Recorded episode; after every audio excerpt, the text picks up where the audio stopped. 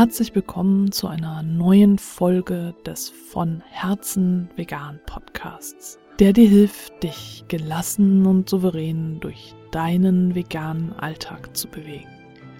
Ich bin Stefanie und diese Folge ist quasi eine Fortsetzung der vorangegangenen Folge. Du kannst sie aber auch völlig unabhängig voneinander hören. Ich habe die Geschichte einfach nur aus demselben Setting gezogen. Sie hat jetzt einfach einen anderen Schwerpunkt. Und zwar war ich bei einer Fortbildung für KursleiterInnen der VHS und wir hatten schon einige Zeit miteinander verbracht. Dann gab es eine längere Pause, damit wir was zum Mittagessen konnten. Und ich bin dann losgezogen und habe mir einen veganen Burger besorgt, habe den in meiner Metalldose zurücktransportiert in den Pausenraum und habe mich da dann mit ich glaube, sechs anderen TeilnehmerInnen an einen Tisch gesetzt und jede hatte etwas anderes dabei.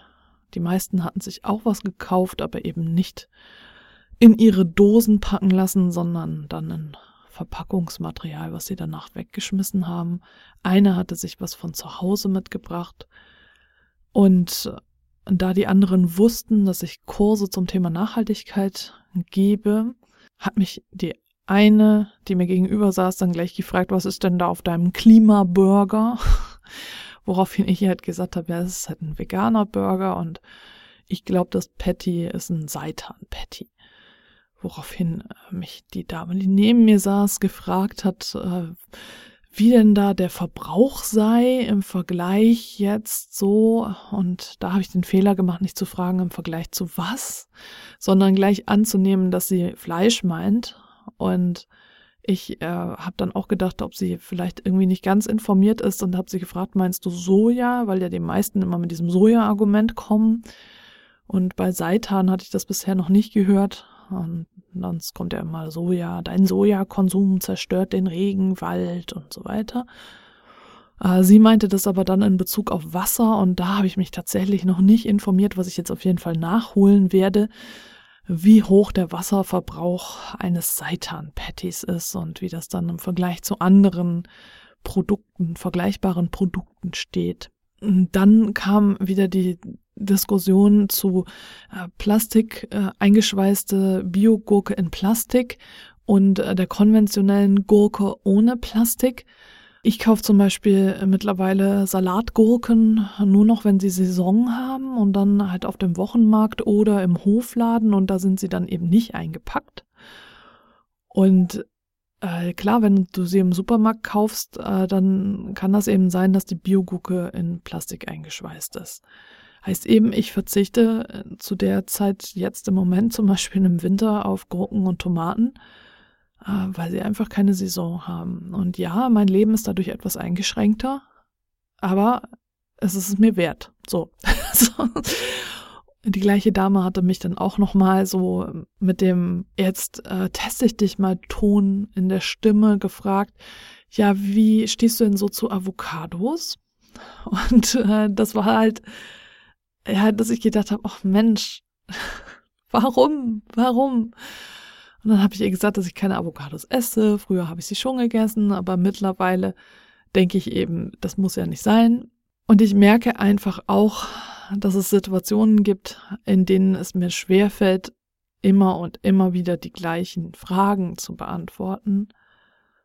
Auch wenn diese Menschen sie wahrscheinlich zum ersten Mal stellen. Und ich weiß, dass es äh, unter meinen HörerInnen auch Menschen gibt, denen es schwerfällt, immer zu lächeln und freundlich zu sein und kleine Schritte zu bejubeln, die andere tun und das wertzuschätzen, was die anderen tun, auch wenn es nur ganz klein ist. Obwohl äh, wir dann doch irgendwie diesen Hintergedanken haben, meine Güte, das reicht nicht, mach doch mal bitte jetzt einen großen Schritt und nicht so einen kleinen. Das in dem Moment dann laut auszusprechen, wäre natürlich kontraproduktiv. Es aber in äh, mich reinzufressen, ist auch nicht gut. Und deswegen schreibe ich solche Sachen immer auf, spreche auch viel äh, mit anderen darüber, vor allem mit Carsten. Und teile das dann mit Gleichgesinnten, die mich verstehen, wo ich offen sein kann und einfach darüber reden kann. Eine Möglichkeit ist natürlich auch der Clan, der von Herzen vegan Clan, meine kostenlose Community. Wenn dir also jetzt im Moment niemand einfällt, mit dem du da offen drüber reden kannst, bist du immer herzlich willkommen, in den Clan zu kommen. Und was mir auch hilft, äh, sind meine Power-Ups, diese Energieschübe, die kleinen Übungen, die ich in meinen Alltag einbaue, ganz regelmäßig.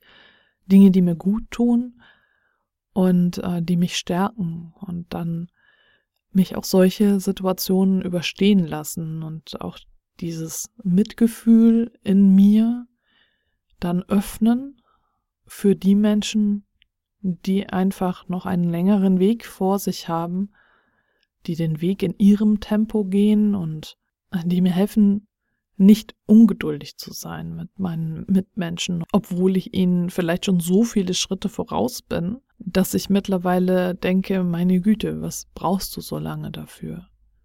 Wenn ich mich dabei ertappe, dass ich so denke, dass ich mein Gegenüber dafür verurteile, dass es noch nicht den großen Schritt gemacht hat und immer noch da feststeckt und sagt, ich könnte nie auf Käse verzichten oder ich schaff's einfach nicht zum Unverpacktladen zu gehen oder oder oder in Klammern, obwohl der Unverpacktladen direkt um die Ecke liegt, also nicht äh, wenn der Unverpacktladen 100 Kilometer entfernt in der nächsten Stadt ist. Ne? Also es ist, hat alles eine Relation. Dann ist es für mich ein Warnsignal, dass ich wieder mehr für mich sorgen muss. Meine Intention, meine, meine Wertvorstellung, mein Ideal ist es, dass ich Mitgefühl für alle Lebewesen habe, quasi bedingungslos. Und äh, das kann ich nur leben, wenn ich gut für mich sorge. Wenn ich merke, dass ich äh, andere verurteile für das, was sie tun oder noch nicht tun, dann sorge ich gerade nicht gut genug für mich selbst. Dann kann ich die, mein Herz einfach nicht öffnen. Dann, dann bin ich innerlich eigentlich mehr mit mir selbst beschäftigt, als dass ich die Kraft habe, für andere da zu sein. Und Fürsorge für uns selbst sieht für jeden Menschen anders aus. Ich ziehe mich oft zurück, gehe gerne alleine in den Wald oder alleine irgendwo hin, wo keine Menschen sind. Ich lese, ich schreibe, ich male, ich höre schöne Musik, ich tausche mich mit meinem Mann aus, ich spiele Spiele mit meinem Mann und meinem Sohn, wir puzzeln zusammen. Das sind alles Dinge, die ich für mich tue.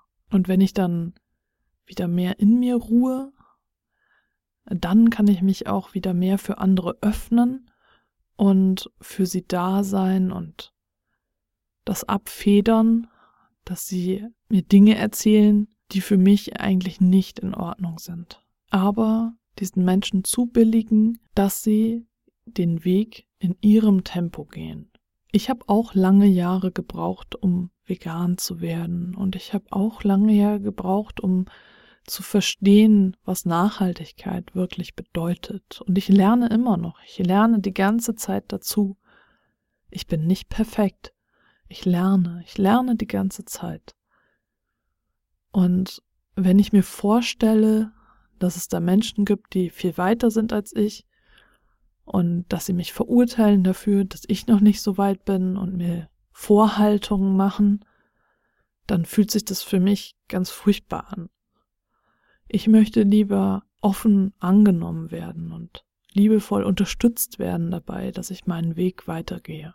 Und genau das, was ich mir für mich wünsche, möchte ich eben auch für andere weitergeben. Also ich verstehe dich total, wenn du in so einer Situation bist und einfach keine Kraft mehr hast, zu lächeln und freundlich zu sein, obwohl du innerlich das Gefühl hast, es ist überhaupt nicht so jetzt. Verzichte endlich auf Käse, lass es endlich sein. Da ist so viel unendliches Leid damit verbunden. Aber vielleicht ist dein Gegenüber einfach noch nicht so weit und wenn du jetzt das aussprichst, was du denkst und damit Druck erzeugst, wird er vielleicht nie so weit sein. Deswegen ist mein Weg mich dann zurückzuziehen und für mich zu sorgen, bis ich wieder so viel Kraft habe zu lächeln und mein Gegenüber freundlich zu unterstützen. Und dann freue ich mich, wenn du beim nächsten Mal wieder mit dabei bist.